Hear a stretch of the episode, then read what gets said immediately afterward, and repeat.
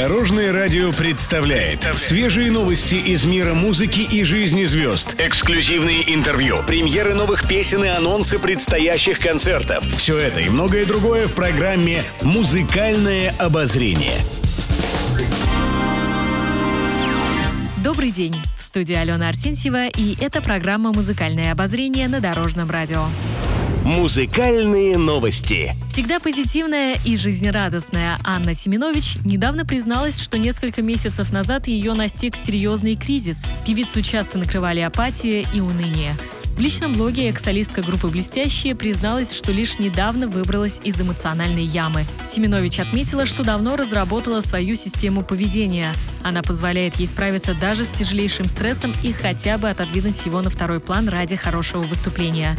Оказалось, побыть наедине со своими мыслями – самый верный способ для Семенович вернуться в норму. Анна добавила, что она крайне редко сталкивается с негативными эмоциями, так как всегда во всем видит позитив.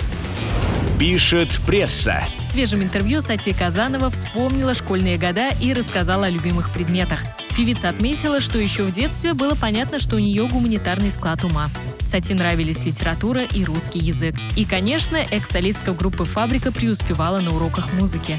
Как отметила исполнительница, ее совершенно не нужно было упрашивать что-то спеть. В школе Казанова училась хорошо, практически отлично. После девятого класса певица поступила в Кабардино-Балкарское училище культуры и искусств, а высшее образование Сати получила в ГИТИСе по специальности актер. Еще больше интересных музыкальных новостей завтра в это же время на Дорожном радио. С вами была Алена Арсентьева. До новых встреч в эфире.